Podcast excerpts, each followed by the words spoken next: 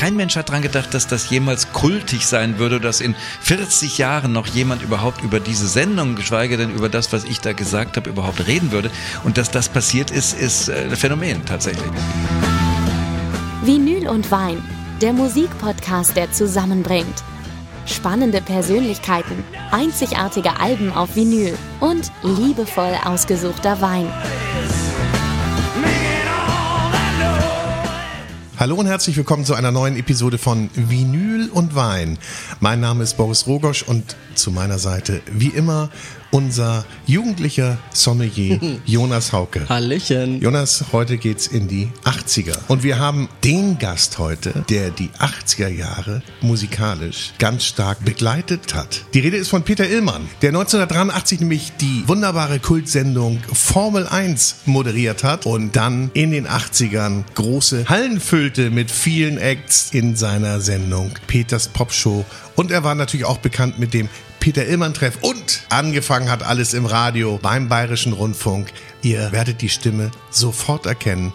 Die Stimme der 80er Jahre. Und was hast denn du für einen Wein dabei? Ja, wir hören klassische Musik, wir trinken klassische Weingüter. Ich glaube, wir sind heute bestens versorgt. Das werdet ihr gleich feststellen und äh, jetzt erstmal ein bisschen Musik.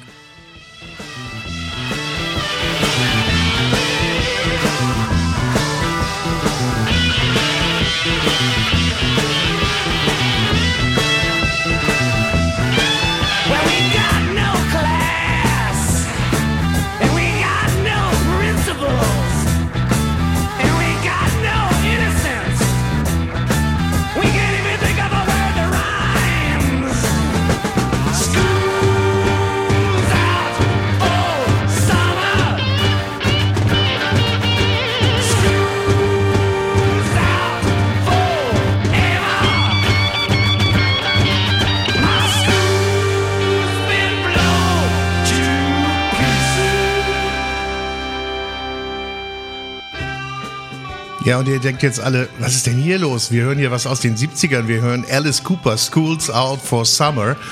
Und die wollten doch eigentlich über die 80er Jahre reden. Das tun wir auch. Aber erstmal begrüßen wir unseren Gast, Peter Hillmann. Schön, dass du da bist. Ja, ich freue mich sehr, hier in der tollen Atmosphäre zu sitzen. Da macht es richtig Spaß zu reden. Ja, und dann mit so einer Musik zu starten, oder?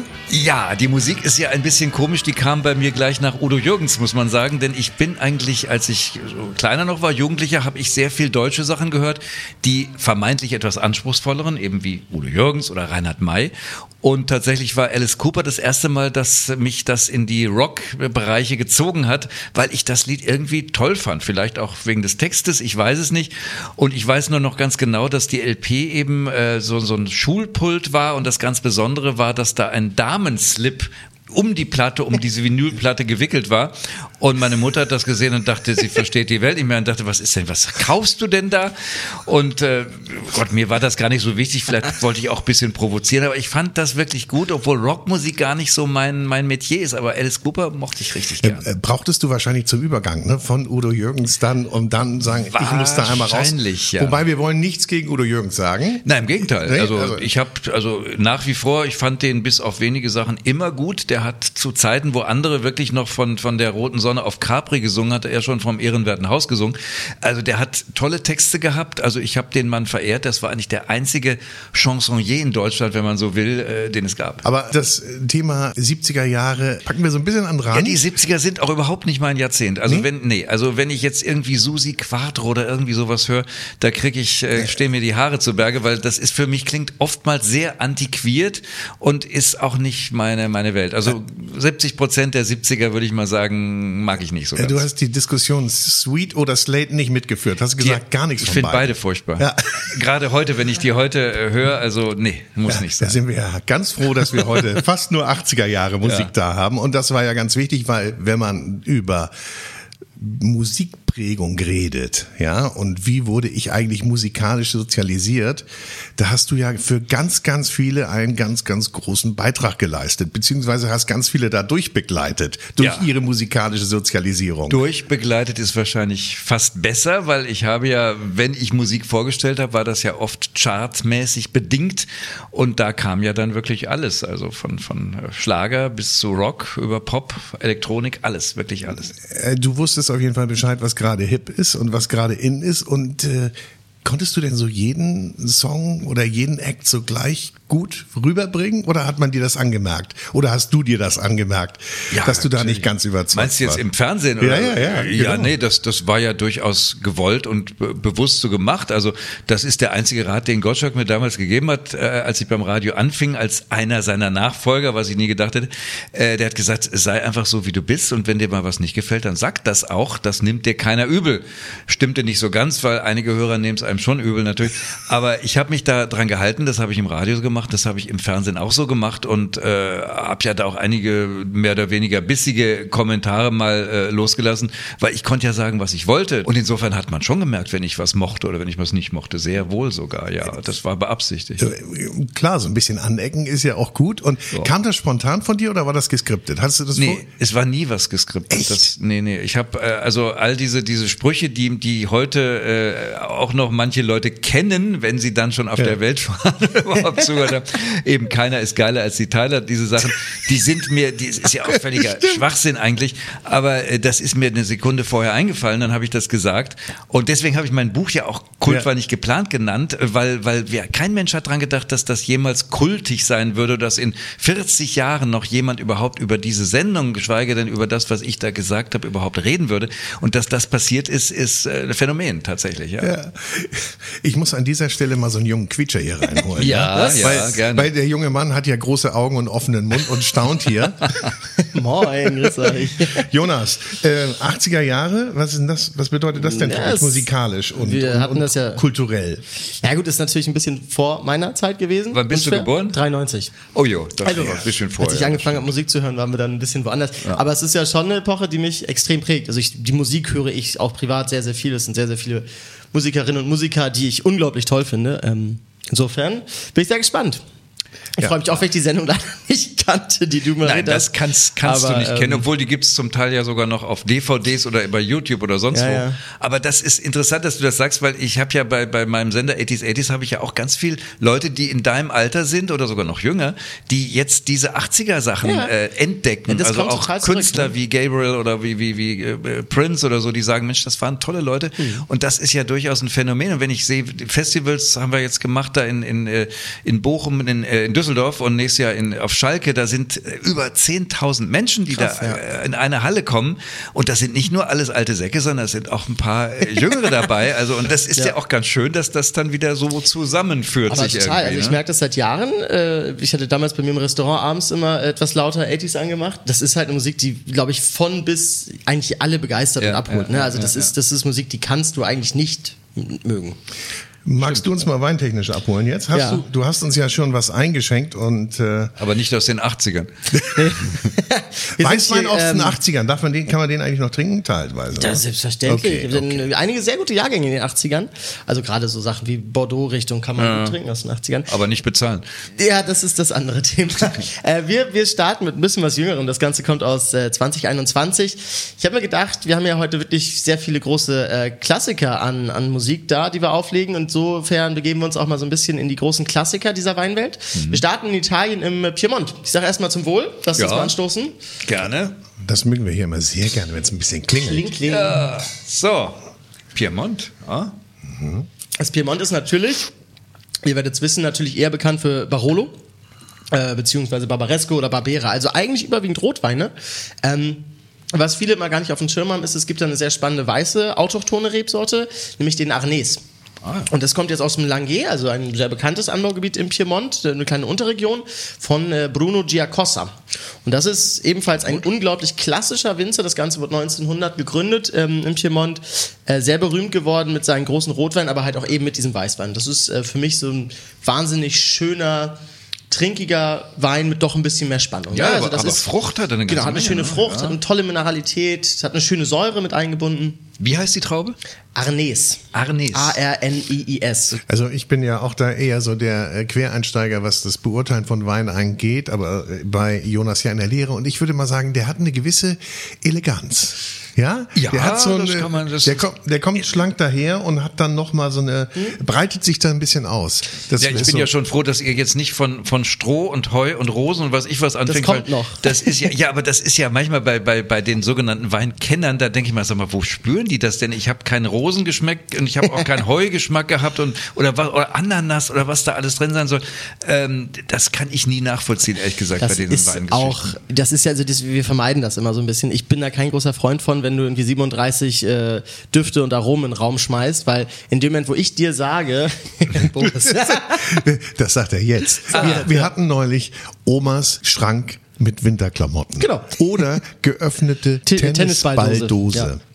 Oh, aber das sind dann so, das so waren aber Floskeln- keine guten Weine dann, glaube ich, ne? Ja, doch, tatsächlich ist das, äh, es gibt, also, es gibt so ein paar Aromen, die, finde ich, kann man ein bisschen besser umschreiben, indem man ein Bild projiziert. Wenn ich dir jetzt sage, dass der Wein riecht nach äh, Melisse, Thymian und Salbei, Ja. dann wird dein Kopf dir sagen, ja, das stimmt. Aber damit setze ich dir nur was in den Kopf. Ob du das wahrnimmst, ist ja was ganz anderes, ne? Deswegen, stimmt. ich finde, das hat was sehr Blütiges, Aber Omas Blumiges. Kleiderschrank ist ja bei jedem anders. Das ist dann auch wieder schwierig Ja. nachzuvollziehen, glaube ich. Aber, aber der schmeckt an, ne? auf jeden Fall nicht nach Omas Kleiderschrank, finde ich. Der Nein. schmeckt. Ich finde, das hat so was ganz Frisches, sehr Florales, äh, das ist eine gewisse Kräutrigkeit in der Nase, so was leicht, fein, gelbfruchtiges. Aber alles sehr nuanciert, ne? Ich finde es sehr dezent, sehr feingliedrig, sehr elegant. Elegant, genau, das Ja. ist es. Elegant. Was hat man denn in den 80ern getrunken? Was war denn da modern an Weißwein? Naja, den 80ern an Weißwein kann ich dir gar nicht sagen. Die Da hat er 80er ja waren halt so die gelebt. großen Jahre des. Danke. Die 80er war natürlich so die große Zeit des Bordeaux. Ne? Also in den 80ern hat man unglaublich viel Bordeaux getrunken. Damals konnte man sich das nämlich noch leisten. Mhm. Ich hatte letztens mal einen, äh, einen Gast aus Amerika, der mir erzählte, für was er in den 80ern Bordeaux gekauft hat. Das ist unglaublich. Ähm, ansonsten.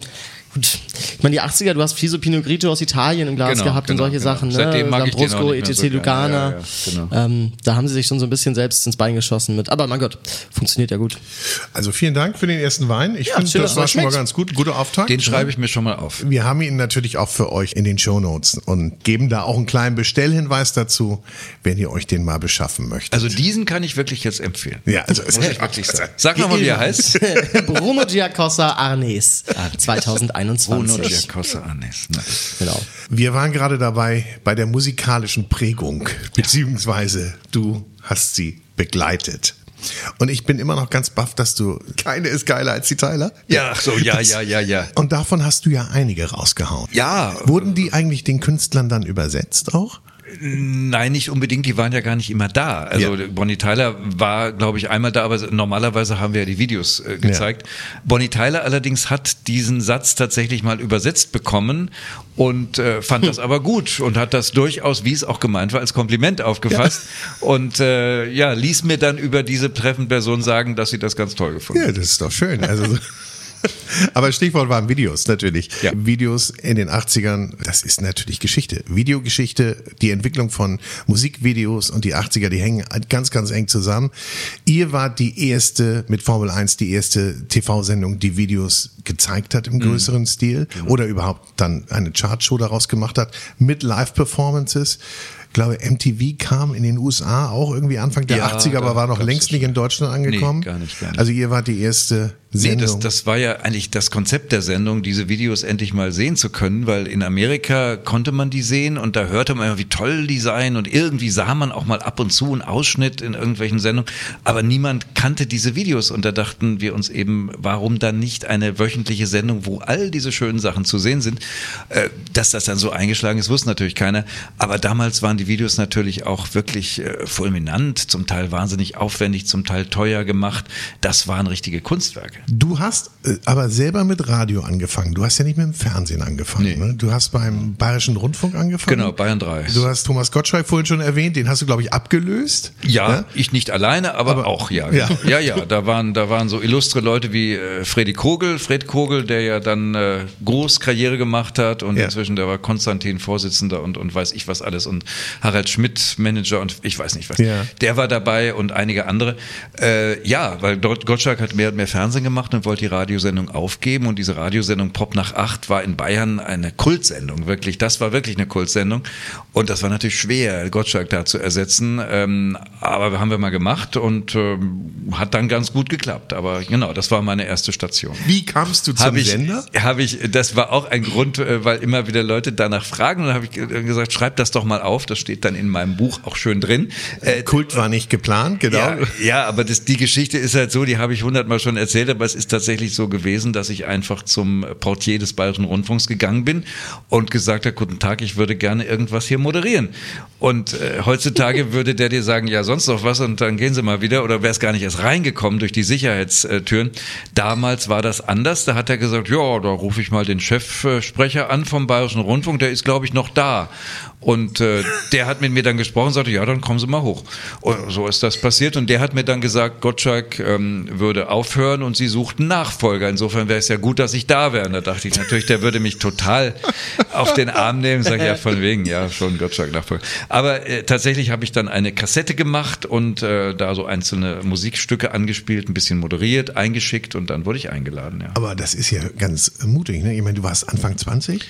Hm? Ja, ja, da, ja, die- das war ja, das war der Mut der Verzweiflung. Ich hatte kein Geld mehr. Ich habe Zivildienst gemacht und dachte eh, dass ich, ich habe ja auch schon andere Sachen. Ich bin ja auch schon als Disney-Figur durch die Fußgängerzone gelaufen, aber das ist anstrengend und ähm, gibt nicht so viel Geld. Aber und, du hattest immer schon was mit Öffentlichkeit zu tun, ne? äh, ja, das war Ja, ich meine, in Fußgängerzone, lag das irgendwie auf der Hand, da musste man das. Nee, weil Leute haben immer gesagt, deine Stimme klingt eigentlich ganz schön, du solltest was äh, damit machen. Äh, ja, habe ich dann ja auch. Also ich dachte eher an Verkehrsnachrichten. Aber, ja. Und man sagt doch auch, dass Gottschalk und du die Stimmen der 80er Jahre sind, ne? Ja, das sagt man, ja. Also ich Ich- kann, und ich- ich kann das- unterschreiben. Kann Ich das, unterschreibe das. Ja, das ist schön. Ne, das freut mich ja auch. Äh, Das ist tatsächlich so, dass Leute mich manchmal an der Stimme erkennen. Da- Das auch am Telefon sogar, also bei einer Autovermietung, äh, die dann gesagt haben, ihre Stimme, die kommt mir so bekannt vor. Und als sie den Namen, ach ja, das, das gibt's tatsächlich. Insofern muss sie irgendwie markant sein. Ob sie gut oder schlecht ist, kann ich nicht beurteilen. Aber passt schon. Sie ist ganz eigen gut. Gut. Das war aber jetzt ganz schön viel hier, ne? Ja. Wollen wir eine Pause machen? Wollen wir Musik hören? Und Ja. magst du uns einen, den nächsten Song ankündigen, den du Ja, wir haben ja, mitgebracht wir hast? haben ja über Videos schon gesprochen und äh, eins äh, ist mir damals eben besonders aufgefallen, weil ich erstens den Song mochte, zweitens das Video phänomenal war, weil Morten Harkett, der Sänger, eben vor allem der äh, zum Teil als als Strichzeichnung zu sehen war, dann wieder ins Realbild überging. Das war phänomenal gemacht und damals wirklich ein Kunstwerk. Und dann sah der auch noch toll aus und die Band war einfach gut und darum war Take on Me damals äh, von Aha für mich ab, der absolute Hit und ich habe das Video wahnsinnig gern gesehen. Ich habe es kürzlich wieder gesehen und muss sagen, es ist immer noch gut. Ein Meilenstein. Ein echter Meilenstein. Super. Und auch musikalisch natürlich. Nicht nur das Video. Absolut. Ich leg mal auf.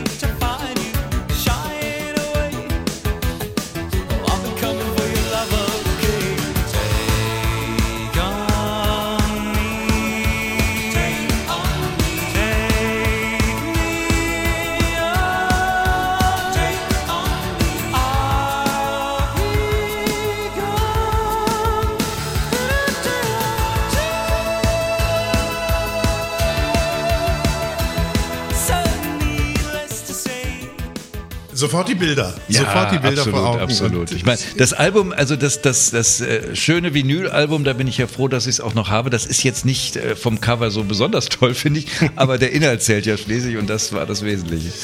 war das Debütalbum von, Ja, genau. von Aha und Genau. ist natürlich gleich so durch die Decke gegangen, äh, weltweit auch. Äh, Und äh, ich glaube, das ist vorher noch keiner norwegischen Band gelungen.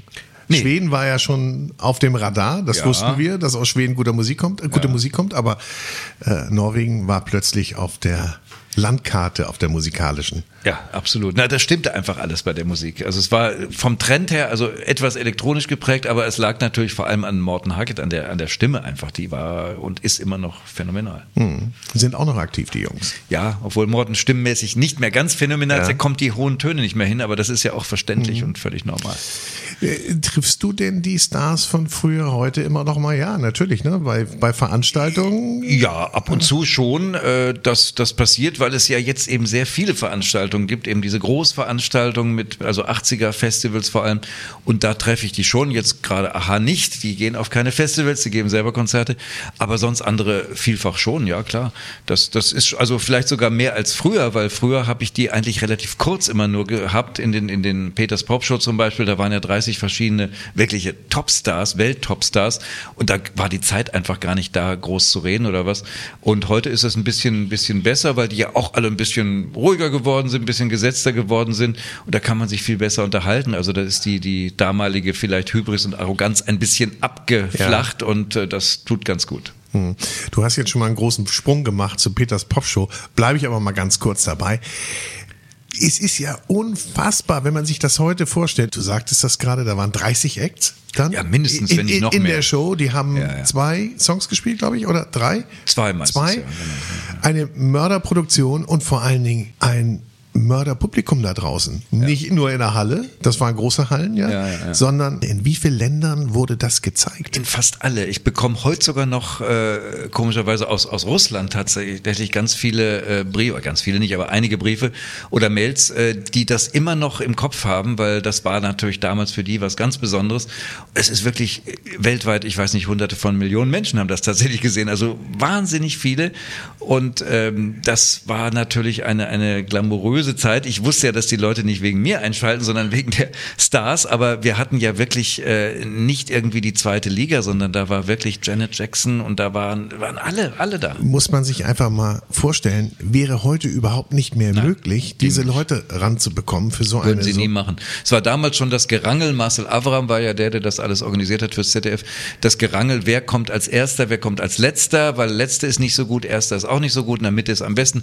Äh, Das ging aber alles noch. Also ich meine, da muss man dann mit, mit der Tina Turner reden, dass sie vielleicht nicht als Erste und als Dritte kommt und, und es waren wirklich alles Topstars und die würden das heute nie mehr machen. Die, die sagen, bist verrückt, mache ich nicht. Äh, Guckt euch das Video an, wenn es noch eins gibt und ansonsten ist gut. Solche Shows gibt es leider überhaupt nicht mehr. Da hat auch The Dome, was es später hier gab, nie mithalten können, Nee. weil das waren immer nur einzelne Top-Acts und der Rest war dann Füllmaterial mehr oder weniger. Und wir hatten wirklich alle da. ja, so viele internationale auch, wie du gerade sagtest, nicht? Also Depeche Mode, die haben ja alle in Dortmund dann übernachtet. Das waren ja zwei Abende, eine Generalprobe für Notfälle aufgezeichnet und dann am Samstag, glaube ich, die Hauptshow. Und die haben alle da übernachtet. Insofern war Dortmund tatsächlich dann das Zentrum der Pop- und Rockkultur für zwei Tage in, der, in ganz Europa, muss man sagen. Ja. Wie lange lief die Show? Äh, ich glaube, bis in die 90er rein. Also ich glaube, bei der Geburt war dann Schluss, so ungefähr. Danke, danke dafür, ja, toll. Just dran, Good job. für, für Jonas nicht. Nein, also bis in die 90er. Ich habe sie, glaube ich, äh, sechs, sieben Mal oder acht Mal gemacht, ich weiß nicht. Auch die habe ich ja von Thomas Gottschalk übernommen. Die hieß früher Tommys Popshow und hieß dann Peters Popshow.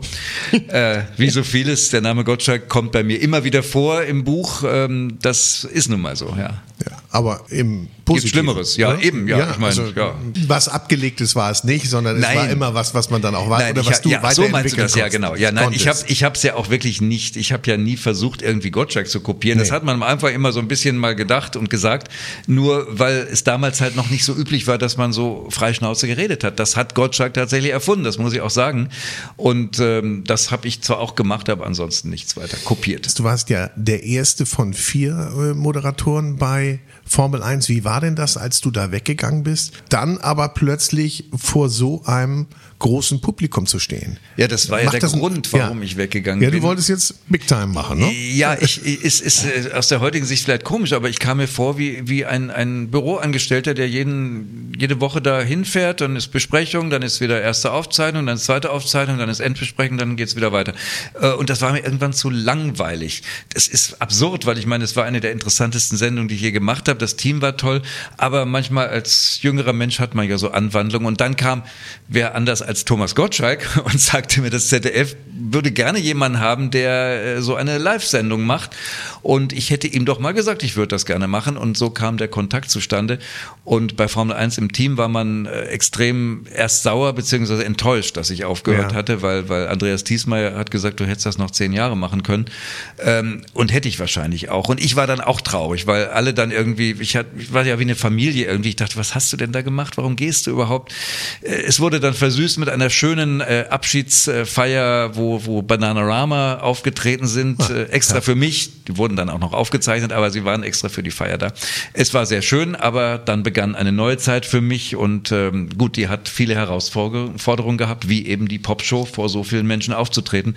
Aber auf deine Frage zurückzukommen, endlich, ähm, es hat mir am Anfang schon natürlich was ausgemacht, aber ich wusste ja, wie gesagt, immer, die Leute kommen nicht meinetwegen, die kommen wegen der Künstler, die da sind.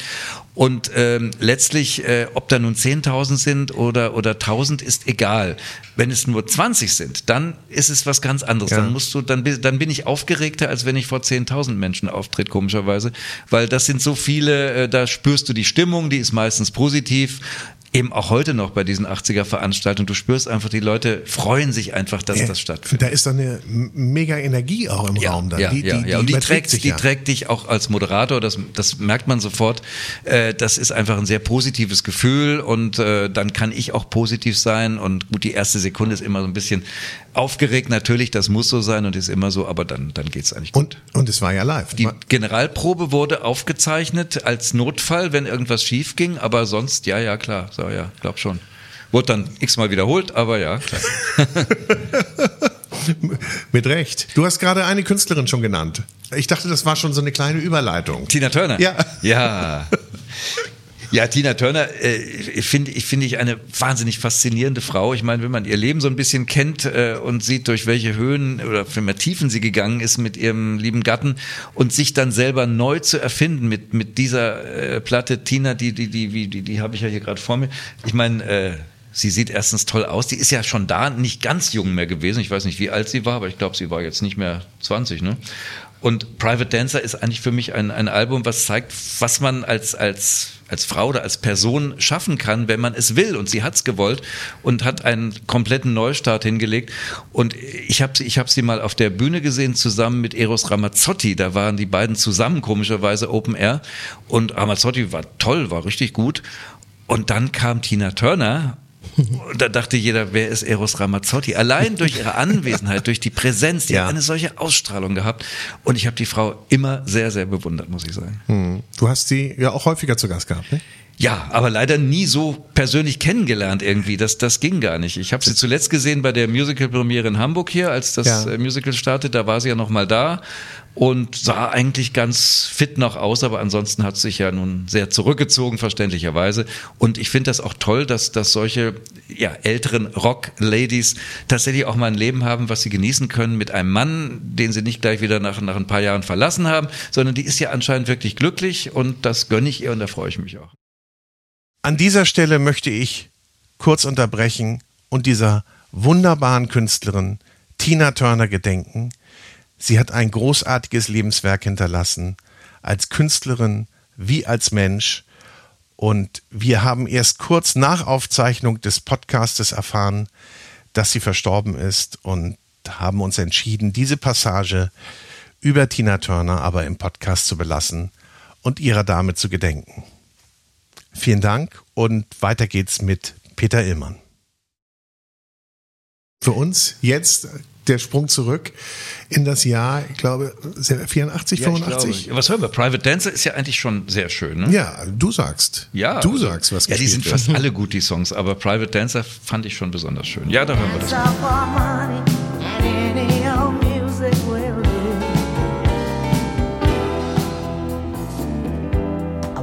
A million dollars. I wanna live out by the sea. Have a husband and some children. Yeah, I guess I want a family. All the men come in these places and the men are all the same. You don't look at their faces, and you don't ask their name.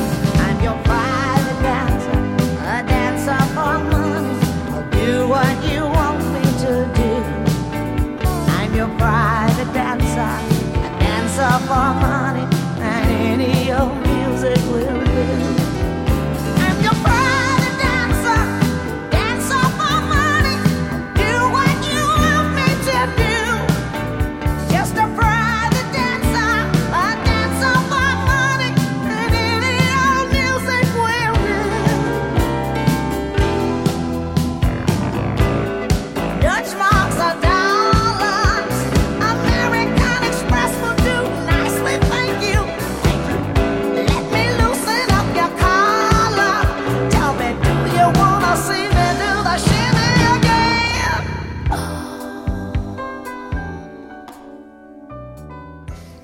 ja auch sagen, es ist ja auch eine hervorragende Produktion. Ja, Nicht? Also absolut. Ja, ja. finde ich, ähm, das, da merkt man nicht, dass das 40 Jahre her ist. Nee, das, das, das finde ich auch sehr wichtig, weil, weil bei manchen Sachen hört man es ja, bei manchen anderen Produktionen und das ist einfach so toll gemacht, kann man heute noch hören und ich höre es auch noch gerne. Ich freue mich ja immer, wenn ich dann so einige Sachen nicht mehr ganz so präsent habe und die dann wieder entdecke, speziell auch aus den 80ern und dann wieder so eintauche. Und Tina Turner gehört auch immer mal wieder dazu, äh, wenn man sie dann mal so fünf Jahre nicht gehört hat oder vier Jahre oder wie auch immer und dann sagt, ah komm, das muss ich jetzt nochmal wieder, Ja, ja, ja. wieder haben. Und dieses Album ist wirklich großartig. Ja, sie hast- hat ja noch mal Erfolg mit dem, mit dem Remix gehabt, ne? Damit war sie ja tatsächlich mit ihren 80er Sachen wieder voll in den Charts, nur ein paar Beats drüber gelegt und schon hat das funktioniert, weil einfach der Song gut ist und, und die Stimme gut ist und, und die, die Melodie toll ist. Ja. was gut war oder ist, bleibt Ja, gut. ja, ja, kann man sagen. Ne? Die 80er, würdest du sagen, dass man so ein, oder was würdest du sagen, was war das oder ist das Lebensgefühl der 80er? Huh. Äh, Das ist ein weites Feld. Also für mich war es absolut äh, ein, ein positives Gefühl, vor allem ein, ein Gefühl, dass es vorwärts geht. Ich weiß, die 80er hatten auch ihre Probleme. Es gab äh, Terror, es gab äh, Atomangst, es gab Angst vor kalten, äh, Angst vor Krieg, ganz klar, äh, was ein bisschen verdrängt wird inzwischen. Aber insgesamt war es schon ein Jahrzehnt, was ich so verspürt habe, dass man merkte, ach, es geht voran, es wird toleranter, es wird alles freier. Es wird auch ein bisschen wohlhabender. Also äh, ich glaube, auch die jüngeren Menschen hatten durchaus das Gefühl, dass sie die Zukunft meistern können. Und das ist aber heute nicht unbedingt immer so ganz der Fall, weil viele haben da heute ihre Zweifel. Und damals war das noch nicht so. Und das fand ich schon ein schönes Gefühl, ein gutes Gefühl. Ich glaube auch, das ist das der Grund, warum sich einige da so ein bisschen zurücksehnen nach dieser Zeit, weil das Schlechte wird natürlich gern dann ausgeblendet. Aber das positive Gefühl, das, das ist natürlich noch vorhanden. Hatte es vielleicht trotz der, du sagst ja, das waren auch ernste Themen natürlich, äh, aber doch eine, doch eine andere Leichtigkeit, oder? Ja, finde ich schon. Ja, Find ich finde auch. ich schon. Ja, also äh, es ist immer so schwer zu sagen, wenn man wenn man heute äh, die Situation sieht mit Putin, mit Krieg und so weiter. Äh, damals hatte man eben auch Angst vor Krieg, aber äh, ich glaube im Vergleich zu heute war das vielleicht gar nicht so äh, ja nicht so konkret. Und es hat natürlich auch eine ganz, ganz große Gruppe von Menschen geprägt. Also wir sind ja äh, in der Zeit der Babyboomer, die da ähm, ihre ersten beruflichen Schritte gemacht haben, die erste Wohnung hatten, äh, mit Partnern zusammengezogen sind, äh, Kinder bekommen haben vielleicht. Und also auf jeden Fall ist es ganz, ganz viel passiert für eine große Bevölkerungsgruppe in diesem, in diesem Jahrzehnt. Ja, aber die meisten haben doch, das wird dir ja auch nicht anders gehen, schon irgendwie gespürt, dass das äh, auch gut weitergehen würde, nicht? Also, Ja. dass es eher zum Positiven sich alles wendet. Also, niemand hat da Zukunftsangst in dem Sinne gehabt, Nee, nee, glaube ich, ne? Also, das, das da- war nicht so. Deshalb meinte ich auch so eine Leichtigkeit. ja, nicht? ja, ja, ja. Hat denn unser nächster Ja. Wein eine Hat Leichtigkeit? der, ja. Ich wollte jetzt eigentlich mit dem im Glas passiert auch was mit dem kommen, aber auch so schön. Äh, ja, ihr habt was Neues im Glas, ihr Lieben. Und zwar äh, bleiben wir in den 80er Jahren. Ähm, lass uns mal über das Land Österreich sprechen. Österreich als Weinland ist natürlich immer mit dem grünen Berliner ja, als Weißwein Ja. und dann so Sachen. Bisschen Sauvignon Blanc der Südsteiermark, ähm, bei den Weißweinrebsorten bekannt. Wir haben jetzt aber einen Chardonnay im Glas und es ist so, dass ähm, in den 90, 1980er Jahren so die ersten Chardonnays in Österreich ähm, hergestellt wurden. Das Ganze kommt jetzt aus dem Burgenland, äh, genau gesagt in Schützen am Gebirge. Das ist so ein bisschen westlich vom Neusiedlersee, eine sehr spannende Region, äh, weil es ein bisschen mehr Kühle hat. Äh, du hast schon Weine, die immer eine gewisse Eleganz haben, tolle Mineralität, bisschen straffer. Und das ist jetzt äh, vom Weingut ähm, Äh, Prila, das ist äh, auch 19. Jahrhundert gegründet, sechste Generation jetzt geführt. Ähm, ich bin sehr gespannt, was ihr sagt. Zum Wohl. Ja, probieren wir erstmal, genau. Zum Wohl. Zum Wohl. Ja, was man hier jetzt schon auf alle Fälle merkt, ne, das hat jetzt ein bisschen Holz gesehen. So, das ist teils im Stahl vergoren, ausgebaut, teils aber auch im großen Holzfass gewesen. Das Burgenland, ich finde es eine unglaublich spannende Region. Ähm, sehr, sehr viele junge, äh, auch bekannte Talente und wirklich eine sehr große Dichte an äh, Winzerinnen und Winzern, die wirklich ganz tolle Sachen machen. Und ich finde, das ist so ein, so ein Wein, wo du sagst, das hat schon eine Leichtigkeit, das ist schön trinkig, aber im Vergleich zum Vorgänger hat das jetzt so ein bisschen mehr Konsistenz, ne? ein bisschen kompakter, ein bisschen kräftiger. Also mir hat der andere besser geschmeckt. Aber Das dieser ist okay. auch, dieser ist auch ist, ist hervorragend, also ganz klar und hat auch eine Eleganz, also überhaupt keine Frage, ja, auch das. Aber der andere fand ich ein bisschen prägnanter. Aber Chardonnay ist ja so, der ist ja wirklich ähm, spät entdeckt worden, vor allem durch die Amerikaner auch. Ne? Also äh, I like to have a Chardonnay. Ja. Das weiß mir noch so im Ohr, Kalifornien so, die die haben das immer dann bestellt und dadurch ist das natürlich auch in der Mode her, Ja. der Mode her sehr sehr erfolgreich gewesen. Ich glaube in den 80ern hat man Chardonnay noch nicht so viel. Ja, das war eher so die 90er. dann. Eben, also ja. Chardonnay gab es natürlich immer schon sehr, sehr viel im Burgund. So, ne? Das ist natürlich auch die Region, Mhm. klar. wo es eigentlich die besten Qualitäten macht. Das, was du meinst, ist so die 90er, 2000er, dieses Ja. ABC, Anything but Chardonnay. Ja, ja, ja, Und genau. äh, da war natürlich ganz entscheidend das sogenannte äh, Judgment äh, of Paris. Das war, äh, das lass mich lügen, 1976 hat äh, James Spurrier, ein ähm, Engländer, der in Frankreich eine Weinhandlung hatte, äh, gibt es auch einen sehr guten Film drüber, ähm, ein Tasting angesetzt, bei dem er die größten äh, kalifornischen äh, Weiß- und Rotweine gegen die größten französischen gesetzt hat. Und damals hat gewonnen das äh, Chateau Montelina mit einem Chardonnay. Blind und äh, das von Französinnen und Franzosen verkostet, waren die Gemüter ein bisschen aufgebracht. Und seitdem hat halt Also dieser... ein kalifornisches. Ja. Ein kalifornisches Weingut, genau. Ja, ja, ähm, Übrigens fantastische Weine. Und äh, seitdem ist dieser Boom auch in den Staaten zu sehen. Aber das ist natürlich, ne, die äh, kalifornischen Chardonnay standen sehr lange für diese extrem brachialen, äh, sehr vanilligen, Mhm. Ja, ja, ja, karamelligen Weine. Das ist diese amerikanische Eiche ist nochmal ein bisschen anders als die französische Eiche. Und dadurch haben diese amerikanischen Weine, das hat sich groß geändert, aber vieles damals, Bisschen das zu ist wie wenn heftig, du in ne? so ein Ja. Ikea-Spanregal ja, ja, ja, reinbeißt. Ja, die haben ja da zum Teil auch wirklich Und da hast du Holzspäne heute reingetan.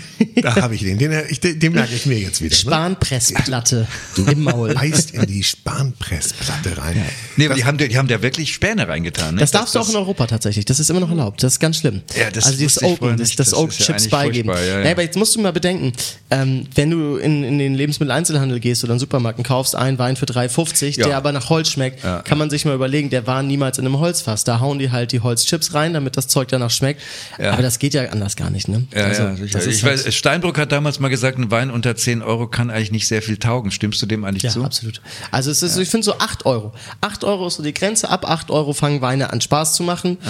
Das ist natürlich dann immer so ein bisschen die Frage, kriegt man, wo kriegt man das her? Ne? Es ist immer das Problem, dass du, dass ich sag mal, die, die Zivilisten ähm, unter den weintrinkenden Menschen natürlich immer schwierigen Zugang haben dazu, weil alles, was du im Einzelhandel kriegst, selbst im gut sortierten, ist zu 80 Prozent massenindustriell erzeugter Schrott. Und das gute Zeug kriegst du halt eigentlich nur in den kleinen Weinhandlungen. Und die musst du aber auch erstmal entdecken. Und dann habe ich, glaube ich, haben ganz viele Leute so eine kleine Blockade, die dann sagen, ich traue mich gar nicht, da groß drauf zuzugehen, weil du willst ja auch nicht dastehen wie ein Depp, der keine Ahnung hat. Und an dieser Stelle dürfen wir kurz für die Werbung unterbrechen und euch unseren aktuellen Werbepartner vorstellen. Und das ist Feinkost Käfer. Die charismatischste Feinkostmarke im deutschsprachigen Raum. Und wer schon mal im Stammhaus von Feinkost Käfer in der Prinzregentenstraße in München durch die kulinarischen Produktwelten gewandelt ist, der weiß, dieses Lebensmittelgeschäft ist eine wahre Bühne, auf der stetig neue, überraschende Gaumenfreuden aus der Region, der Ferne und natürlich eigene Kreationen präsentiert werden. Vor allem der Weinkeller beeindruckt mit auserlesenen Weinen und Spiritosen, darunter wahre Schätze, die wir natürlich auch sehr, sehr gerne in diesem Podcast verkosten. Und wer es nicht nach München ins Stammhaus schafft, für den gibt es den Feinkostkäfer Online-Shop. Der bietet eine großartige Vielfalt an sorgfältig ausgewählter Kulinarik und natürlich Weine für höchste Geschmackserlebnisse. Unter www.feinkost-käfer.de könnt ihr diese vielen Köstlichkeiten aus dem Online-Shop direkt zu euch nach Hause kommen lassen. Also viel Spaß beim Entdecken der Käfergenusswelt unter www.feinkost-käfer.de Feinkost Käfer. Die charismatischste Feinkostmarke im deutschsprachigen Raum.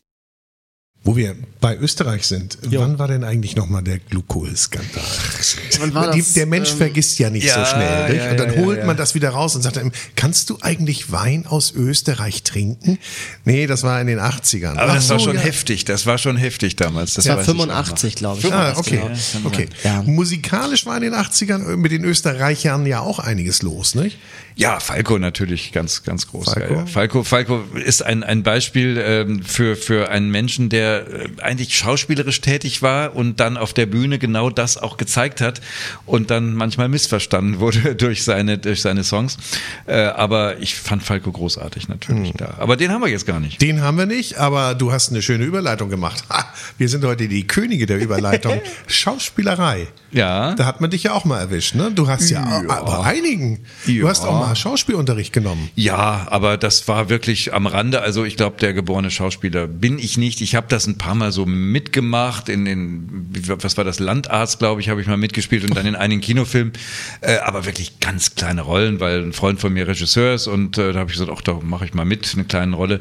Aber das ist nicht mein Metier unbedingt. König von Deutschland? König von Deutschland, das Ja. genau, den, den habe ich gesucht, genau, den habe ich, da habe ich mitgespielt. Das war der der Debütfilm von David Dietl, dem Sohn von dem großen Dietl, und äh, da spielte Olli Dietrich mit und Veronika Ferres und das war sehr lustig. Ich habe natürlich was gespielt, ein Moderator, aber ganz anders als ich normalerweise bin. Also das war schon eine Rolle und das hat mir auch Spaß gemacht, aber hat ewig gedauert. Ich glaube, wir haben ähm, das Studio bis zwei Uhr nachts, glaube ich, gehabt. Das war das Kika-Studio äh, und am nächsten Morgen mussten die da wieder produzieren. Wir mussten das fertig kriegen und das war eine Tortur, muss ich sagen. Aber es war schön, hat Spaß gemacht. Dagegen war dann Formel 1 wahrscheinlich so ein kleiner, schneller Ja, Durchgang. ja, ja, Wobei, ja, das war ja auch komplett aufwendig produziert. Ja, sehr, Also das, sehr, das Bühnenbild und, und, und. Also das war ja schon. Das ist der große Unterschied zu heute. Äh, Wir hatten ja erstens die gesamte Bavaria im Hintergrund, also Filmstudios, die haben damals noch richtig große Sachen gemacht. Parallel hat Roland Emmerich damals seinen Debütfilm Das Arche Noah Prinzip äh, produziert in der Halle daneben.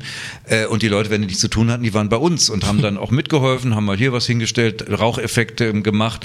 Und wir haben ja tatsächlich für eine Sendung zweieinhalb Tage gebraucht, äh, wenn man das vergleicht. Wir haben dann später bei Nitro Formel 1 ja nochmal gemacht, da haben wir in fünf, sechs Tagen äh, 15 Folgen produziert. Also das sind die Unterschiede. So, das macht heute kein Mensch mehr, aber damals war das möglich und dadurch war natürlich auch eine gewisse Relaxedheit da und das Team ist sehr zusammengewachsen, weil da hat keiner gesagt, jetzt macht mal, macht mal, sondern wenn die Aufzeichnung nichts war, dann wurde es ja nochmal gemacht, gerade bei den Künstlern. Ja, ja.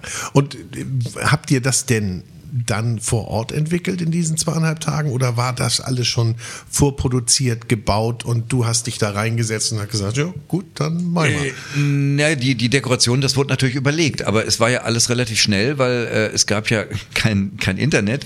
Das heißt, die äh, Top 75 aus Deutschland kamen tatsächlich noch per, per, wie nannte man das, Fernschreiber oder sowas, ne? oder wie hieß das? Tele- Telex, war das nicht rein, immer genau. dienstagsabends? Das kann sein, ja. Dienstagsabends, genau. 18 Uhr, erinnere ich Genau, das heißt, dann haben wir Mittwoch uns getroffen zur Redaktionsbesprechung. Äh, Es mussten ja alle Neuzugänge rein und so weiter. Das war alles festgelegt.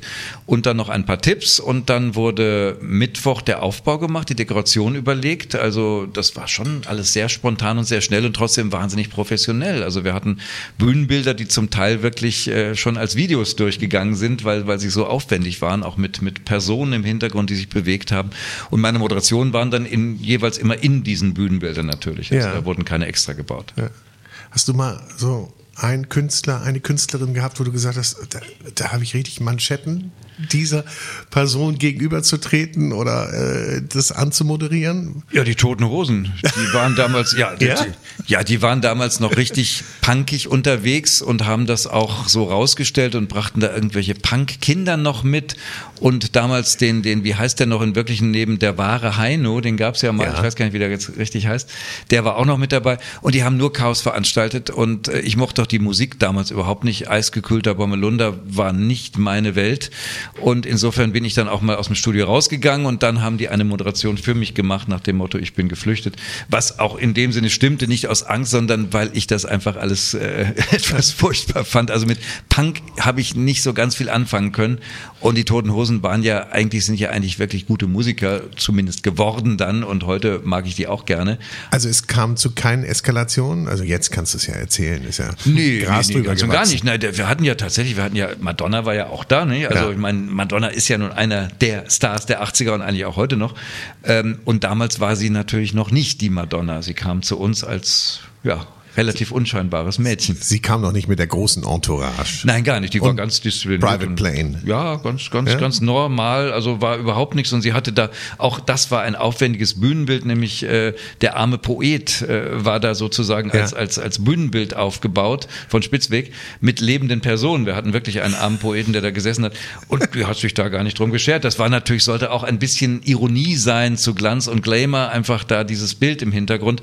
Aber das hat sie auch gar nicht irgendwie weiter interessiert. Sie hat auch keinen Kommentar dazu gemacht. Sie hat klaglos ihre drei, vier Durchgänge gemacht und auch den fünften noch. Ganz normal, ganz nett. Wenn du das so sagst, ne, wir hören gleich mal bei Ja, Madonna gerne. auf jeden Fall rein, aber die Ironie, ich glaube, das kommt ja auch so ein bisschen durch, dass man sich da auch wirklich ausleben konnte Ja. in der Sendung. Ja. Und du erzähltest das eben so schön, dass natürlich auch die, die dann auf dem Bavaria-Gelände gekommen sind, auch mal rübergekommen sind und geholfen haben, weil da konnte man wahrscheinlich wirklich einfach mal ganz wild sein und So ein bisschen außerhalb des Skriptes agieren. Genau, genau. Ich habe noch ja kein Idee. Ja, ich habe noch eine Idee. Komm, machen wir.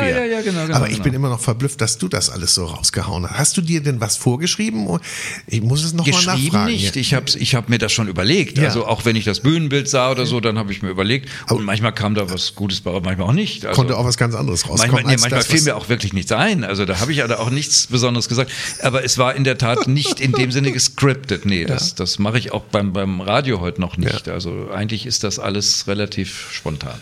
Kinder da draußen, das ist eine echte Gabe, wenn man das kann. Das ist ganz toll. Ja, es geht aber auch manchmal daneben, aber äh, das, das kann ja, ja durch, das kann durchaus mal passieren, aber ich finde es auch nicht schlimm. Also ich finde immer gut, wenn auch mal Fehler passieren und nicht alles perfekt läuft, sowohl im Fernsehen als auch im Radio. Ich finde dieses Imperfekte eigentlich ganz schön. Bei Madonna war vieles perfekt, auch perfekt geplant.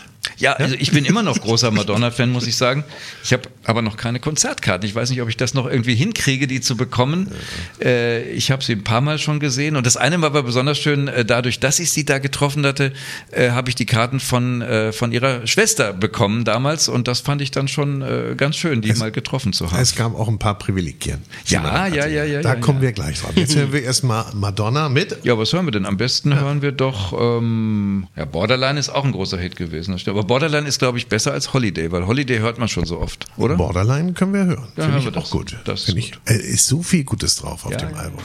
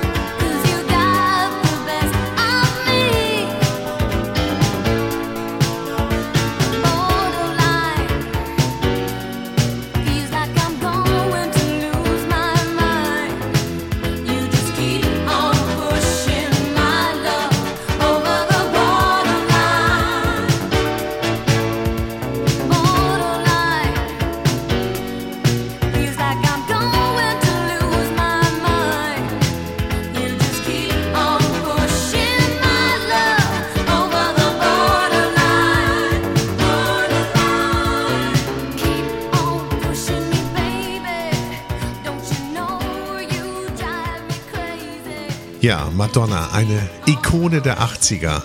Nicht nur der 80er. Der, nicht nur, aber natürlich primär in den 80ern äh, Ja. gestartet Ja. und eine Karriere, die bis heute andauert. Aber sie hat natürlich da ihr Fundament gelegt, nicht? Und das Fundament Absolut, ja. auch äh, dafür, weil die haben das gerade so ein bisschen gesagt, also das war wirklich kalkuliert, auch ihre Karriere. Ich glaube, das ist natürlich. Ich meine, die allergrößte Stimme hat sie ja nun im Ernst wirklich nicht, das Ja. muss man sagen. Aber zum einen macht sie immer tolle Shows und sie erfindet sich halt immer wieder neu. Und das ist ja das Besondere. Und sie nutzt auch die, die Medien der heutigen Zeit. Ich meine, ich glaube, es gibt kaum einen Star, über den man so viel liest auf Instagram und überall. Und dann hat sie dies gemacht, dann hat sie, weiß ich, eine neue Frisur, dann hat sie ihre Haut glätten lassen, dann hat sie sie wieder so alt aussehen lassen. Es kommt immer wieder was Neues. Und sie beherrscht dieses Medium so perfekt oder zumindest ihre Ratgeber. Ich weiß nicht, ob sie es selber macht. Und das finde ich schon faszinierend. Also toll. Ich glaube, sie macht sehr viel selber. Das Ja. habe ich mal gehört. Und sie sagte auch, äh, und wenn ich dann zu Hause bin mit meiner Familie, dann bin ich eine total uninteressante Person, eine total für euch da draußen langweilige Person. Und das möchte ich auch gerne sein. Ja. Äh, hast du das so kennengelernt bei, bei Künstlern, dass die so zwei Gesichter auch haben? So ein Bühnengesicht und ein äh, Ja, privates? ich so? bin ja so auch nicht bei denen unbedingt immer im Wohnzimmer zu Gast. Also kann ich so jetzt nicht sagen. Tatsächlich muss ich, nee, ich, ich wüsste jetzt keinen, bei dem das so äh, eklatant unterschiedlich ist. Aber dass das so ist, glaube ich schon. Gerade bei den bei den ganz großen Superstars. Ich meine, die können ja auch sich dichter aufführen zu Hause, als wenn sie auf der Bühne sind vor 10.000 Menschen. Das ist ja ganz klar. Ähm, aber ich habe es nicht erlebt. Nee, kann ich nicht sagen. Wie, wie hast du dich vorbereitet oder wie bereitest du dich vor, wenn du heute so eine große Gala, eine große Show hast? Oder äh, hast du da so ein, so ein Ritual, dass du sagst, so ich muss jetzt hier mal ein bisschen Ruhe haben? Oder ich will gar nicht weiter fragen. Du hast, hast es wahrscheinlich. Nee, naja, doch, Ruhe schon, aber das Wichtigste ist für mich tatsächlich, möglichst viele Fakten irgendwie mir ins Hirn zu geben, äh, weil äh, was, man, was man im Kopf hat sozusagen, das kann man dann auch wieder rausbringen. Wenn man es nicht drin hat, kann man nichts erzählen. Lieber zu viel als zu wenig. Auch bei, bei irgendwelchen Fachveranstaltungen, die ich ja auch manchmal moderiere, möchte ich ganz viel Input haben, äh, so dass ich, dass ich über alles Bescheid weiß. Das Schlimmste ist, glaube ich, über irgendwas zu reden, wo man keine Ahnung hat oder wo man, wo man einfach Fakten fehlen. Und äh, das ist, das ist für mich äh, sehr, sehr wichtig. Ja. Mhm. Aber es ist schon ein Unterschied, ob man jetzt eine Radiosendung hat oder äh, in 30 Ländern gezeigt wird und live ist. Ja, das ist ja, das ist einerseits richtig, auf der anderen Seite auch wieder nicht, weil ich meine, so viel anders mache ich es ja auch nicht. Also ich, ich denke ja nicht vorher daran, dass da jetzt so und so viel zu, zugucken in 30 verschiedenen Ländern. Äh, das, das darf man, glaube ich, auch nicht, weil dann äh, ist man gehemmt. Also äh, eigentlich muss man oder muss man nicht, aber ich tue es immer so moderieren, als wenn es äh, jedes Mal das Gleiche wäre. Also für für Menschen, die die da draußen sind, die ich aber die zwar nicht sehe, aber die ich spüren kann. Und das ist für mich auch wichtig, weil weil eine Kamera zum Beispiel für mich jetzt auch kein Fremdobjekt ist, sondern ich mag Kameras, habe ich auch in meinem Buch geschrieben. Es glaubt irgendwie keiner, aber ich finde das ganz schön, da reinzugucken, weil ich stelle mir schon dann vor, dass dass Leute da sitzen und zugucken. Das kann ich komischerweise und darum kann ich, glaube ich, auch ganz normal in die Kamera gucken und ganz normal reden. Also das geht. Ich äh, darf das hier auch euch nochmal ans Herz legen, das Buch. Es ist ein Dekadenüberblick, es ist ja eine Biografie in dem Sinne auch. Ja, ein bisschen auch, ja. Und Kult war nicht geplant. Beschreibt es auch, nicht? Du Ja, bist da reingegangen und Ja, du, genau. es ist ja auf dich zugekommen. Ja, äh, es ist vieles auf mich zugekommen. Mein Freund sagt immer, ich wäre wie Sterntaler, wo, die, wo man Ja. die Arme aufeinander fällt. Das war aber auch nicht immer so, muss ich sagen. Und da bin ich vielleicht auch ganz froh drum. Ich hatte auch eine Zeit, wo das mal nicht so war, wo ich, wo ich tatsächlich auch überlegt habe, was, was bringt die Zukunft, was willst du überhaupt machen. Äh, also es war nicht immer alles rosig und es ist nicht alles mir zugeflogen. Aber die ersten Sachen sind in der Tat tatsächlich passiert, ohne dass ich viel dazu tun musste. Ich habe mich nicht irgendwie angestrengt irgendwo beworben, sondern wie ich es eben auch erzählt habe, en passant, einfach mal versucht. Und auch die Fernsehsendung habe ich nie gedacht, dass ich sie bekomme. Und als ich sie dann bekam, war es schön. Aber ich war nie so akribisch da drin. Naja, und das, was wir von dir jetzt gehört haben, das hätte man nicht strategisch planen können. Das Weiß ich nicht. Ich glaube nicht. Ich glaube, da gehört ganz viel Fortune und zur rechten Zeit am rechten Ort und einfach auch Inspiration und ja, so, Ja, es hängt immer Ja. mit viel Glück zusammen. Mit ganz, Das ganz ist- vielen Sachen. Das, Und- mit viel Glück und mit richtigen Fügungen. Die hat man und hat sie nicht. Also das kann man auch nicht immer beeinflussen. Das stimmt schon, ja. Bist du ein guter Ratgeber für Menschen? Kommen Leute zu dir und sagen, gib mir doch mal einen Tipp? Meinst du jetzt in Beziehungen oder, Nee, oder überhaupt, so? überhaupt. Naja, also, wenn, wenn du jetzt jemand sagen würdest, geh jetzt zum Sender, äh, geh jetzt mal zum NDR, hier zum Roten Baum und sprich da mal vor beim Pförtner, äh, würdest du wahrscheinlich nicht machen. Nee, wenn ich noch drei von den Weinen trinke, die, Dann wir die das wir da jetzt so schon haben, bei, bei Jonas. Gehen wir dann zu dritt hin, ja, genau. Ja, genau. Und den Aber Job holen sonst wir uns. wahrscheinlich nicht. Nee. Aber ich glaube, ja, ich kann, ich, ich rede ganz gern mit Leuten. Ich kann, glaube ich, ganz gut zuhören, auch wenn es sich im Moment nicht so anhört, weil ich jetzt so viel rede. Aber ich kann ganz gut zuhören, auch im privaten Bereich. Und äh, das kann ja nicht jeder. Also ich kenne viele Leute, da hat man das Gefühl, die sind immer nur auf Senden und, und können überhaupt nicht empfangen. Und das finde ich dann manchmal auch schade, auch im privaten Bereich. Und äh, bei dir hat man auch irgendwie den Eindruck, dass du sagst, ich möchte auch immer aktiv bleiben. Ich möchte auch immer was machen, weil du einfach so viel Lebensfreude ausstrahlst und, und auch Ja, das stimmt, aber äh, ich muss nicht unbedingt immer moderieren. Also ich, ich reise zum Beispiel wahnsinnig gern. Das ist eins meiner ganz großen ja, Hobbys, wenn man so will. Tun viele Leute, aber ich mache das wirklich sehr gerne und gucke mir dann auch Hotels an. Äh, das ist mein zweites Hobby, ein etwas spleeniges, aber das habe ich mit meinem Freund Gott sei Dank gemeint, dass wir uns auf der ganzen Welt tatsächlich Hotels angucken. Äh, wie sind die? Also nicht nur Luxushotels, sondern auch ganz einfache mal, aber meistens sind sie natürlich etwas teurer und gucken, wie sind die geführt, was passiert da, was, wie sind die aufgeteilt und das ist, mache ich wahnsinnig gerne. Also ich kann dir bei jedem Ort sagen, welche Hotels es da gibt. Ich Okay, ihr seid anonyme Hoteltester. Nun sag's doch. ja, aber es erfährt ja keiner außer unseren Freunden. Ich wollte so, mal darüber tatsächlich eine Art es die ganze Podcast Welt. oder sowas machen, müsste man eigentlich mal, aber Ja, ja. irgendwie schaffe ich es nie. Aber das, das wäre mal eine Idee. Würde mich auch wahnsinnig ja. selber interessieren. Also wir können ja mal reden, wenn ihr mal einen Podcast äh, wieder sucht, dann machen wir das mal. Ja. Ihr habt äh, was Schönes im Glas. Hey. Ja, das sehe Äh, ich. das aber nächste Ziel ist eingeschenkt. äh, und zwar, äh, ja, lasst uns doch jetzt einfach mal ganz kurz in Deutschland bleiben. Und äh, was ist natürlich in Deutschland Klassiker als Riesling? Äh, es ist natürlich einfach die Rebsorte, die das Land, glaube ich, mit am meisten prägt, immer schon geprägt hat. Zählte vor über 100 Jahren zu den teuersten Weinen der Welt, äh, wurde getrunken an den englischen Königshäusern Hofen. Äh, hat sich so ein bisschen selbst runtergewirtschaftet irgendwann. Inzwischen die Preise, die für einen guten Riesling äh, aufgerufen werden, sind nicht ansatzweise in der Nähe von dem, was in Frankreich für Preise aufgerufen wird. Und wir sind natürlich an der Mosel, beziehungsweise Mosel Saar Ruwer, das ist ja so ein bisschen diese Dreifaltigkeit, äh, des Weingut Maximin Grünhaus. Das Weingut Maximin Grünhaus, ähm, unglaublich altes, traditionsreiches Haus, bereits im siebten Jahrhundert äh, schon äh, Bei dem Namen erwähnt. wundert mich das nicht. Wie? Maxim, Maxim? Max, ja, es ist ziemlich schwierig. Maximin Grünhaus. so, genau. Ja. Lang, Bild, grün, die ja. Flasche, schönes grünes Bild. Äh, es ist ein großes Gewächs äh, aus der Lage Abtsberg. Äh, 2019 geplant war 20. Vielen Dank an die Winebank fürs Bereitstellen des Alternativjahrgangs. Ähm, der Abtsberg natürlich eine, also eine sehr klassische Großgewächslage. Vielleicht nochmal für euch, was ist ein großes Gewächs? Äh, wir haben ja in Deutschland eine Qualitätspyramide, angefangen beim äh, Gutswein, Ortswein, erste Lage, große Lage.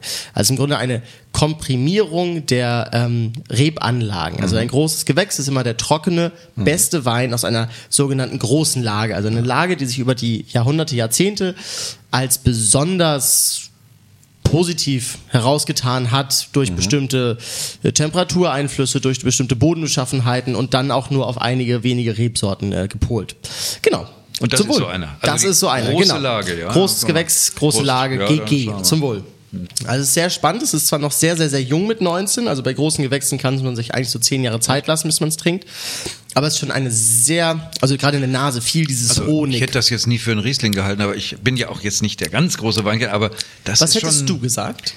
Ich weiß nicht, aber alles andere als also Riesling habe ich meistens immer als etwas frischer äh, im, Mhm. im Sinne und das ist jetzt kein ein, ein hervorragender Wein, aber nicht frisch unbedingt. Aber das finde ich sehr spannend, was du sagst, weil in der Regel ist es nämlich genau das Gegenteil, äh, dass die meisten Leute mit Riesling immer restsüße Weine in Verbindung bringen. Ah. Und äh, das ist immer was, wo, wo, man immer sehr viel, viel Arbeit mit, gerade mit Gästen im Restaurant hat, dass wenn man über Riesling spricht, spricht man in der Regel über deutsche Süßweine. Und äh, natürlich gibt es viele Süßweine Mhm. aus Riesling und auch sehr viel berühmte, aber eigentlich sind es halt trocken ausgebaute Weine. Wobei das halt in der Nase, das ist sehr, sehr, sehr honiglastig, Ja, ja, sehr, sehr süßlich ist ja schon, kräutrig.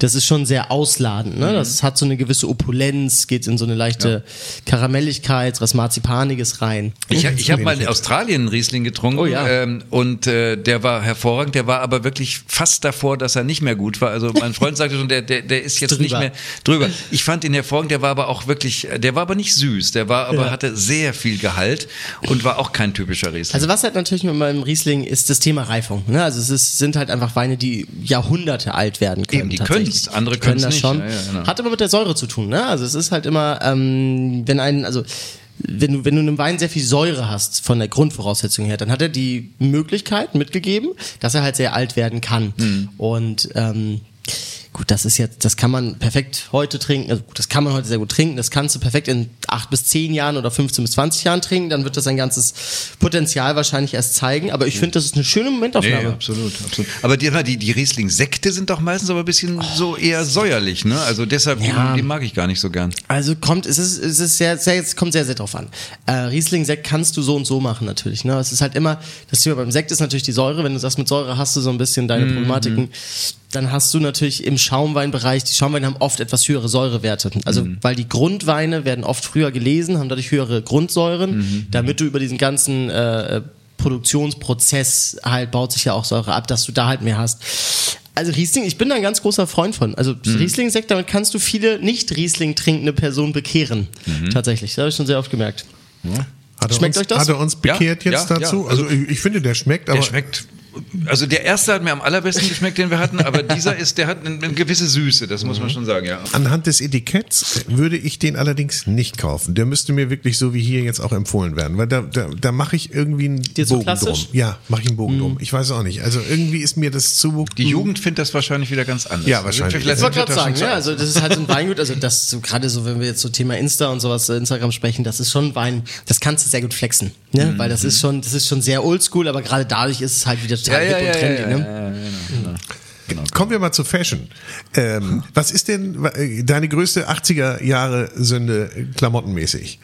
Oh, habe ich gar nicht so viele. Also nee, äh, ich habe immer Farben gemocht und damals hatte ich zum Teil wirklich sehr bunte Klamotten Ja. an, also lila, gelb und und orange und was ich was. Aber äh, ich finde das auch heute noch gut. Würde ich nicht unbedingt mehr anziehen. Das hat ja auch im Alter eine Sache zu tun. Aber äh, ich habe nicht so richtig Modesünden gehabt. Vielleicht ein bisschen zu viel Schulterpolster manchmal, ja. Aber so ganz schlimm war das nicht. Nee, kann ich nicht sagen. Also ich hatte ein knallrotes Sakko mit Schulterpolstern und ich, also das war wirklich. ja, das sieht doch aber gut aus. Du kannst du heute noch tragen. Ja, Ja, aber der ich passe da nicht mehr rein, Leute. Das ist, äh, das ist eine andere andere Sache. Sache jetzt. Das ist Ja, eine andere Sache. Und kulinarisch haben wir da irgendwas so 80er Jahre? Was was war denn da so richtig hip? Ja, Ich glaube, 80er, das ist halt diese ganz klassischen alten Garnituren, so Müllerin Art, Forelle Blau, etc. etc. Ne? Also war das nicht so ein bisschen die Zeit? So. Gibt's doch heute auch noch. Nee. nee.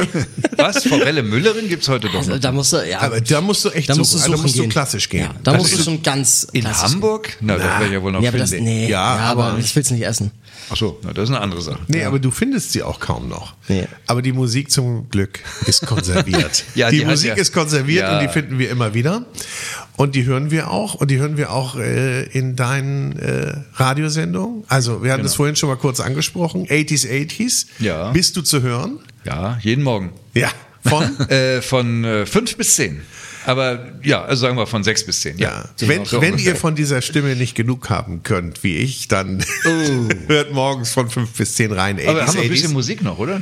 Ja, natürlich. Ich wollte nur dich animieren, die nächste Anmoderation zu machen. Ja, Pet Shop Boys könnte Ja. man. Das ist ja auch eine, eine der Bands Hast du der mitgebracht? 80er. Ja, na, weil, weil ich die beiden unheimlich mag. Ich meine, äh, die haben, Nintendo hat ja auch nicht die Megastimme, aber eine sehr markante Stimme. Ich höre sofort, wenn der singt, also weiß ich sofort Pet Shop Boys. Und äh, auch die haben ja äh, durchaus, obwohl man das gar nicht glaubt, nicht nur dance-lastige Musik, sondern auch inhaltsschwere Musik oder inhaltsvolle Musik gemacht. Und äh, auch der große Hit It's a Sin äh, ist ja tatsächlich äh, sinnvoll in dem Sinne. Da singen die ja über oder singt er über seine Kindheit, die er in so einer Klosterschule verbracht hat, wo äh, alles Sünde war, was irgendwie Spaß gemacht hat. Und äh, das, das verarbeitet in dem Lied. Und das finde ich schon interessant, äh, wenn, wenn Songs nicht nur eben stupide Texte haben, sondern tatsächlich auch mal, wo man sagt, oh ja, das, da kann ich was mit anfangen und dann auch noch tanzbar sind. Und das war bei It's a Sin so. Und Pet Shop Boys sind für mich, ähnlich wie Madonna, auch heute noch tatsächlich äh, ganz große Stars. Ja, freue ich mich drauf, das jetzt auflegen zu dürfen. Und inhaltslos war natürlich natürlich auch vieles in den 80ern. Darf man nicht vergessen. Ja, ja. Muss man natürlich auch erwähnen. Nicht? Ja, ja. Aber auch da können wir das alles wieder auf die Leichtigkeit schieben, die da, Ja. die leichte Lehre. Die leichte Lehre.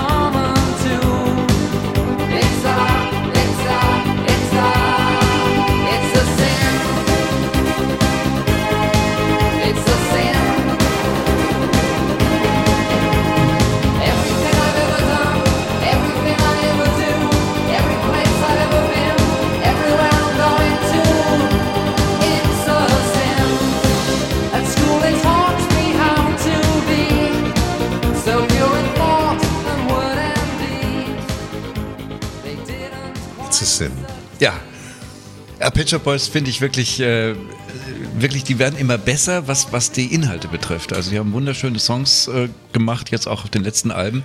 Äh, da komme ich sehr gut mit klar.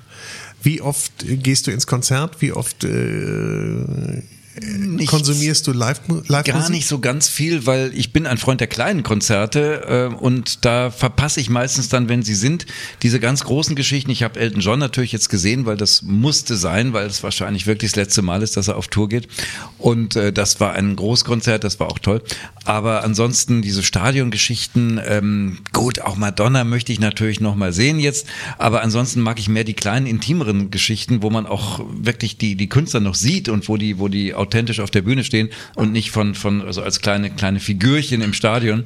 Ähm, es kommt nicht so ganz viel vor, weil ich ähm, immer vergesse, mich drum zu kümmern, dann gibt's keine Tickets mehr und, und äh, es ist nicht so ganz leicht, aber ich würde gerne öfter gehen. Da reihe ich mich ein, nicht? Das ist so ein bisschen in den 80ern war, war man oder Ende der 70er, da war man ein bisschen schneller dahinterher und hat dann auch mal Ja, ja, ja, ja. noch mal gesehen, wer spielt denn da? Ich habe ich hab auch diese kleinen Clubkonzerte geliebt. Ich habe zum Beispiel das eins der ersten Konzerte von The Police hier in Hamburg gesehen vor, ich weiß nicht, 150, 200 Leuten. Ja. Und das ist sowas, was einem natürlich im Gedächtnis bleibt und äh, Sehr unfair, sehr unfair. Ja, genau. Das ist äh, die, Meiner Generation bleibt nur noch die letzten Konzerte zu gucken und ihr habt die ersten gesehen. Ja, Das ist ihr, doch scheiße. ihr, ihr, ist das genau. Ihr müsst in die Stadien und dann sitzt man so weit weg. Ja, ich bin natürlich, ist das ist eine Altersfrage natürlich. Äh, früher bin ich natürlich auch zu Bands gegangen, die noch kein Schwein kannte, äh, die man entdeckt hat. Und äh, da bin ich nun heute auch nicht mehr so äh, aktuell dabei, dass ich jetzt genau wüsste, ah, die Band aus Hamburg oder die aus Berlin, aus München,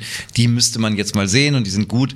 Äh, das muss ich sagen, da bin ich nicht mehr auf der Höhe der Zeit, was das betrifft. Da sind andere wahrscheinlich wesentlich äh, besser dabei. Aber gibt's denn so noch eine Band, wo du sagst, da muss ich noch mal hin? Also Madonna ist eben gefallen. Äh, es ist ja immer so, oh, die könnten ja ihre letzte Runde drehen, die könnten ja, das letzte Mal Aber bei dabei Madonna glaube ich das nicht. Die, die, die wird noch öfter kommen. bei Elton John schon eher. Ja. Ist Madonna eigentlich so eine Kandidatin für Las Vegas? Glaube ich Eigentlich ne? nicht. Nee, nicht, oder? irgendwie passt das nicht. Warum, weiß ich auch nicht. Aber Celine Dion hätte ich auch nicht gedacht und die hat's gemacht. Äh, Celine Dion möchte ich übrigens wirklich mal sehen, weil äh, in Las Vegas war ich ewig nicht. Da hat sie ja nun oft gesungen. Äh, aber die würde ich gern mal sehen, weil ich glaube, die ist ganz gut, auch wenn sie von vielen so ein bisschen als, als Kitsch-Sängerin abgetan wird. Aber sie ist eine der wenigen vom, vom Grand Prix, vom ESC, die überhaupt noch übrig ist. Ne? Also es gibt ja nicht so viele, die da tatsächlich äh, gewonnen haben und dann auch noch äh, Jahre später erfolgreich waren. Da gibt es eine Handvoll mehr nicht. Was ich bereue, wen ich niemals live gesehen habe, ist David Bowie. David Bowie habe ich einmal live gesehen, das ist aber sehr, sehr lange her gewesen. Ich, ich weiß gar nicht mehr, welche Tournee das war. Aber den hätte ich natürlich danach gern noch mal live gesehen, aber er war ja dann äh, auf einer ganz anderen Schiene, hat ja seine, seine eigenen Hits gar nicht mehr gesungen, sondern hat, äh, wie hieß seine Band noch? Äh, Thin Machine oder sowas, Ja. ne, glaube ich. Ähm, und das waren ja, war ganz andere Musik, die war wesentlich rocklastiger, die mochte ich nicht ganz so. Und äh, da habe ich ihn zwar gesehen, aber das war nicht so ganz meine Welt. Da hat er die ganzen alten Hits nicht gesungen. Ja, schade. Bist du Fan von irgendeinem Künstler Act mal so richtig gewesen, so Fan, wie man Fan ist, so als Jugendlicher? Äh, als Jugendlicher weiß ich nicht. Also Michael Jackson war für mich immer der Größte und bleibt für mich Ja. der Größte. Immer und wird er auch immer sein. Von seinen Songs her, von seiner Performance auf der Bühne, äh, von allem her. Also ich äh, bewundere ihn und äh, das hat mir wirklich damals einen richtigen Stich gegeben, als er, äh, als er gestorben ist. Sonst ist man traurig oder sagt, ach schade, aber bei ihm war das wirklich ganz extrem, weil ich mir dachte, mein Gott, was hätte der noch alles machen können, wenn er dann nicht äh, ja so krank geworden wäre, beziehungsweise wirklich ähm, in, in Zustände gekommen ist, die dann äh, nicht mehr ganz normal waren. Ich weiß nicht, ob er es geschafft hätte, aber wenn, hätte er, glaube ich, noch einiges leisten können. Und ich hätte es ihm gewünscht, weil ähm, ich meine, ich habe das Leben ziemlich verfolgt, habe auch mit dem Manager von Michael Jackson mal länger gesprochen. Ähm, und ich glaube schon, dass durch seine völlig verkorkste Jugend, dass er natürlich einen Knall hat, irgendwo im Hirn hatte, das ist keine Frage. Aber äh, trotzdem war ein Genie. Und das äh, muss ich so sagen. Und das da bleibe ich auch dabei. Du hast aber auch Fans, ne? In den 80er Jahren hattest du sicherlich sehr, sehr viele Fans. Und wie war denn das für dich, wenn du auf die Straße gingst? Da hat man dich ja sofort erkannt. Heute ja immer noch wahrscheinlich. Äh, nee, das ist, das ist heute mal so, mal so. Also teilweise passiert das, so als wenn es selbstverständlich wäre. Und dann natürlich auch wieder überhaupt nicht. Also wenn, wenn Leute wie Jonas, die, die, die kennen vielleicht noch gerade meine Stimme, die wissen ja nicht, wie ich aussehe. Aber Äh, damals schon.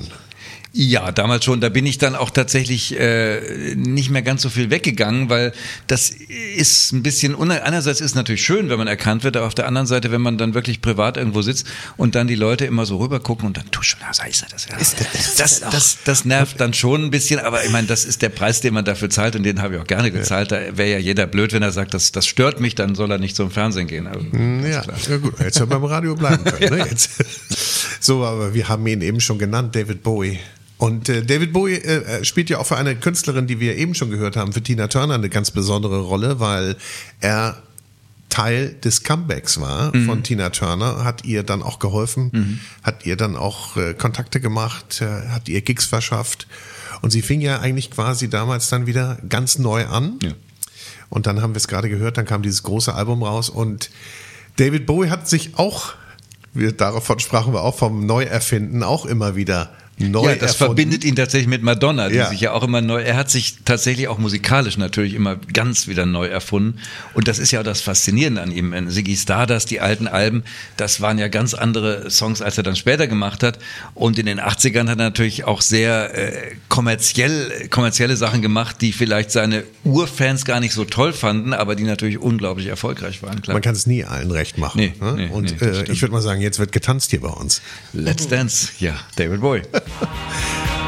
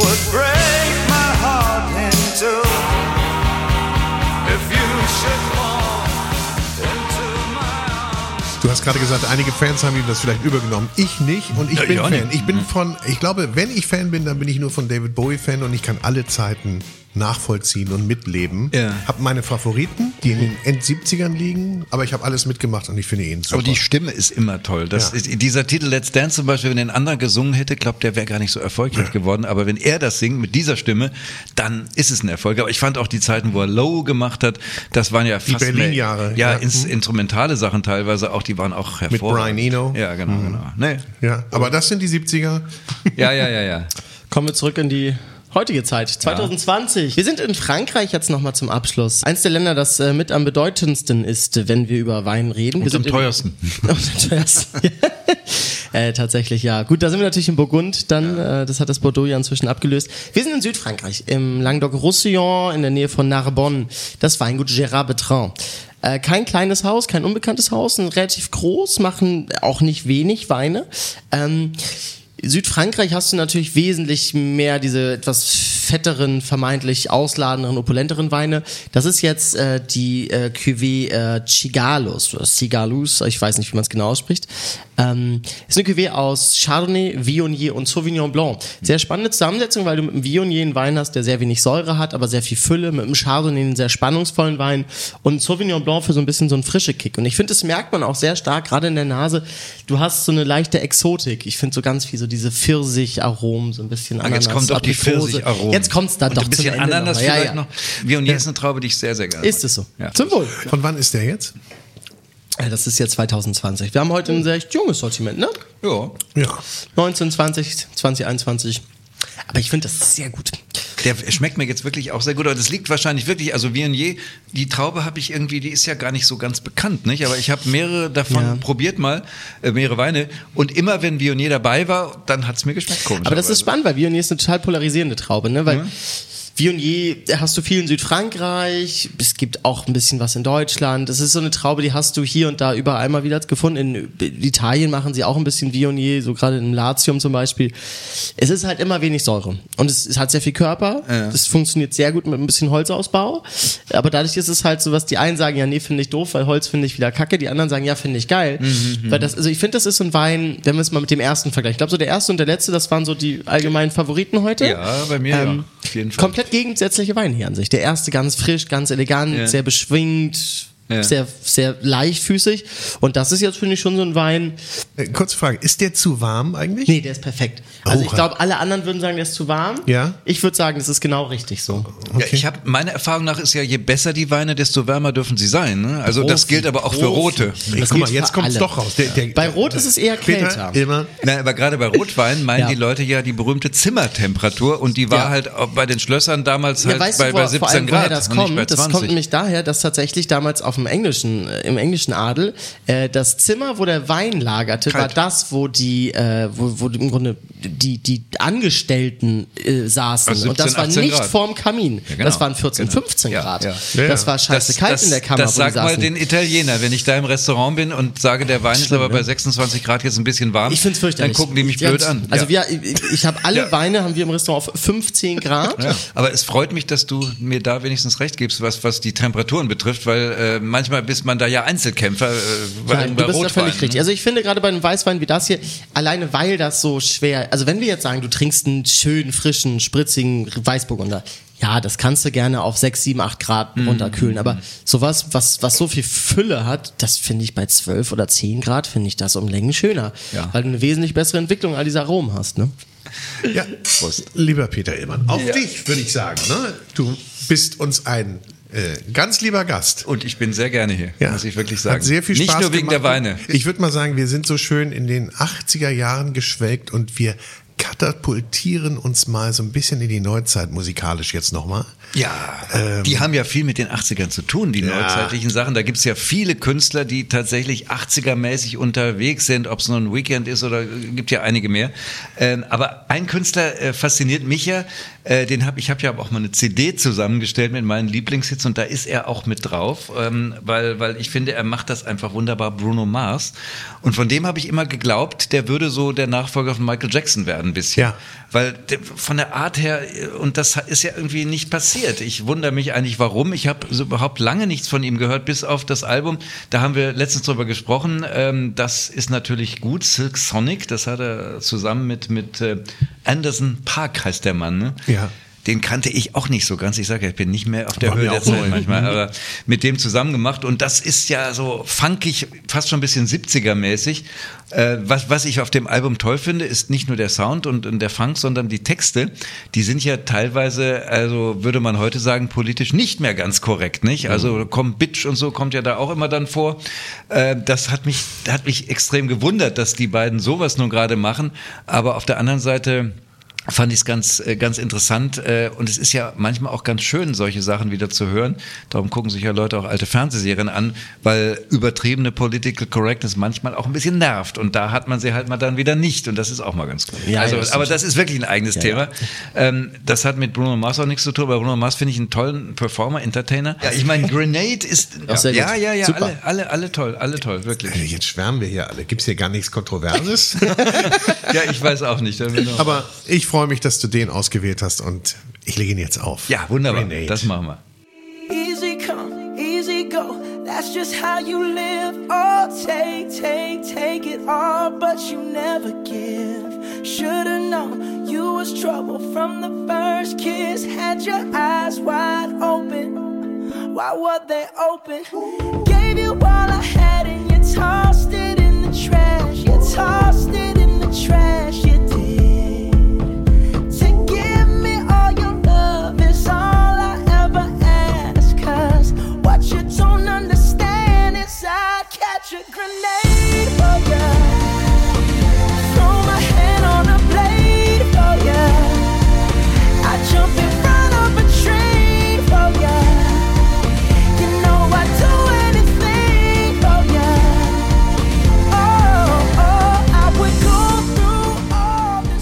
wunderbarer Abschluss mit Bruno Mars und eine wunderbare Zeitreise, die du mit uns gemacht hast, lieber Peter Illmann. Ja, ich habe mich sehr gefreut, aber die Weine waren ja ganz aktuell und äh, insofern war es nicht nur eine Also, Zeitreise. Nicht, dass du uns das nicht wert wärst, ne? aber den ganzen, die ganzen alten Säfte und wir hätten da wahrscheinlich einiges wegkippen müssen.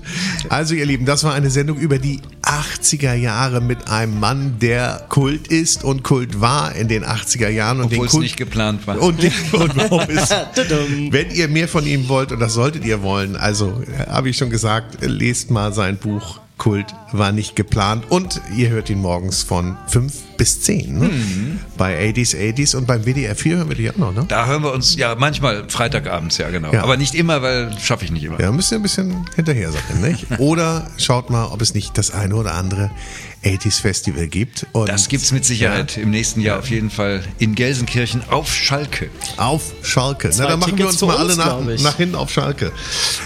Peter, danke dir. Vielen Dank euch beiden. Das war wirklich sehr, sehr schön hier zu sein. Es hat äh, gut geschmeckt. Es hat Spaß gemacht, mit euch zu reden und jederzeit wieder. Danke. Vielen du Dank. auch. Schön, dass du da Jederzeit warst. wieder. Tschüss. Ciao. Tschüss zusammen. Ciao, ciao.